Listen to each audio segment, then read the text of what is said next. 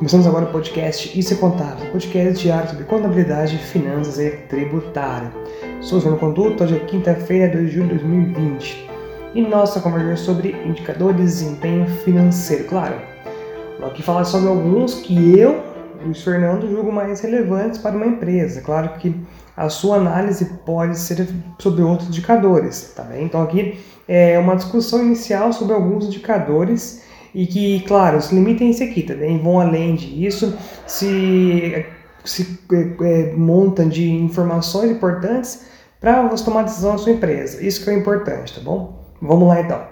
Para que a empresa consiga crescer, é muito importante saber analisar os estados operacionais que ela obteve no período também, no passado, naquele momento ali, o que ela espera obter no futuro. E conseguir com isso compreender os demonstrativos financeiros de um negócio é um ponto-chave para avaliar seu desempenho corporativo, também frente a altos concorrentes. Afinal, sem recursos para investir e honrar suas obrigações, a empresa não poderá crescer de uma de forma assim totalmente sustentável.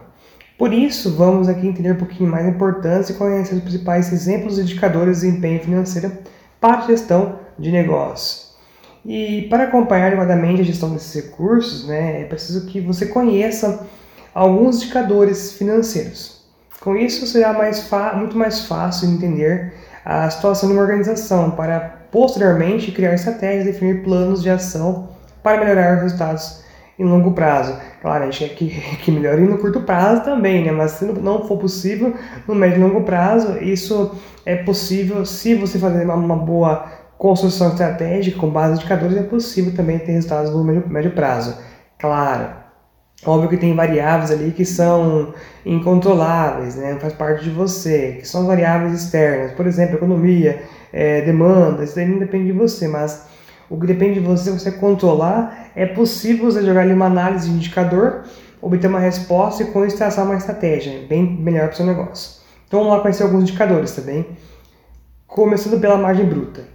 Um dos principais indicadores de uma empresa, a margem bruta, mostra quanto sua empresa ganha ao vender um produto ou um serviço depois de descontar despesas para produzi-lo e também vendê-lo. Para mensurar a margem bruta, deve-se diminuir das vendas os custos diretos variáveis e as reduções e assim multiplicar por 100 para conseguir encontrar em termos percentuais essa margem bruta. Temos também o ticket médio, né, que é um referencial que diz respeito ao valor médio de cada venda. Isso ajuda a entender um pouquinho melhor a dinâmica da sua empresa, sobretudo se a atividade é varejista. O cálculo é feito com base na divisão do faturamento pelo volume de vendas realizado no período.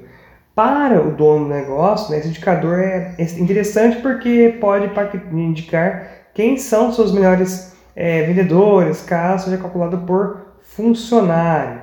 E para desvendar se está comerciando produtos de maior ou menor volume, valor, perdão. Então, é, além disso, né, ticket médio é bom, é base para comparação de produtos. Por exemplo, um produto A, B e C. O A, ticket médio bom, alto, B, mediano, C, baixo. O investimento de esforço aonde? No maior ticket médio, né? Então, ticket médio é uma baliza também muito importante para você conseguir saber como está caminhando a sua operação e se a minha operação está no caminho correto, né? Já o EBITDA, que é um outro indicador, ele também chama de margem de EBITDA, ele é o LAGIR, tá bom? Isso quer dizer o que, LAGIR? EBITDA em inglês, tá bom? LAGIR em português, que é o lucro antes juros e imposto de renda.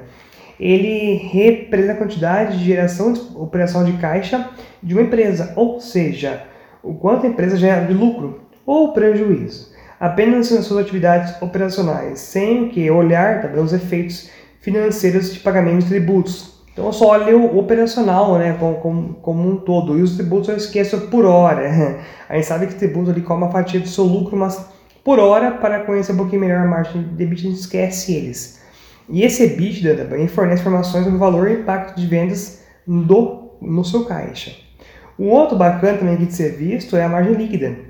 Dentre indicadores de uma empresa é, ligados à margem, a margem líquida por sua vez, indica o que restou do valor de venda após a, deduzirmos a, as, todas as despesas, né, incluindo imposto de renda. Então, a margem líquida mostra qual é o lucro líquido para cada unidade de venda da empresa. Então, é uma margem bem bacana para você conseguir acompanhar, porque ela, ela, é realista, né? ela mostra realmente o quanto que você conseguiu ficar no seu caixa após o pagamento das suas contas como um todo, né? A outra que bacana é a liquidez corrente, né? Ela mostra o quê? Mostra o valor monetário que a empresa tem para receber a curto prazo, associado ao valor que precisa pagar no mesmo período. Então, assim, eu vou comparar ali o meu ativo circulante disponível também com o meu passivo circulante, né? Ali o que tem a pagar no, no curto prazo. Por que disponível? Porque eu tenho realmente disponível para conseguir pagar. Ah, mas e seus direitos lá no clientes? E não, é, não é disponível? Não, não é disponível, é um direito, né? Se você receber, ele vai transformar-se em disponível. Enquanto não receber, é lá um direito. Ah, mas e se eu é, ir lá no banco antecipar os recebíveis? São os direitos. Posso? Pode, vai se transformar em, em, em, disponível também, mas enquanto não, não virou disponível, ele ainda não é, vai entrar para o cálculo da liquidez corrente, tá bom? Ou seja, basicamente, esse indicador de liquidez corrente indica as condições que a organização possui para cumprir suas obrigações em um curto prazo, né? E calcula-se de que forma? Através do capital circulante dividido pelo seu passivo circulante. Né? Isso é uma forma bacana de você conseguir também enxergar se você tem um alívio financeiro para pagar suas contas. Um último aqui, também bem importante, é o retorno do capital investido. Ele fala o quê? Ele trata-se trata de um indicador que mede né, o retorno sobre o capital total investido. Em outras palavras, né, ele é a soma do capital próprio acrescido do capital de terceiros. Esse retorno é calculado através da relação entre o resultado líquido da empresa menos dividendos, né? Ah, dividido pelo valor contábil do capital.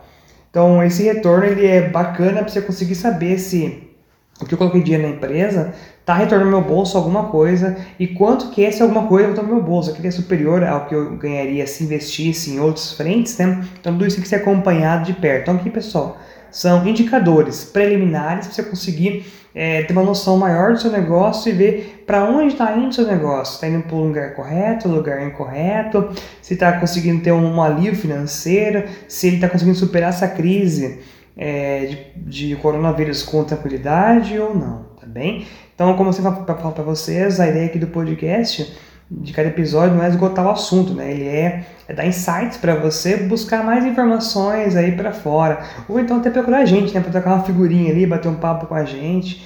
E, então fique à vontade para me procurar no Instagram, no LinkedIn. Estamos ali disponíveis para bater um papo e aumentar o nosso network. Bom, a todos uma ótima quinta-feira, legal, e até amanhã. Abraço.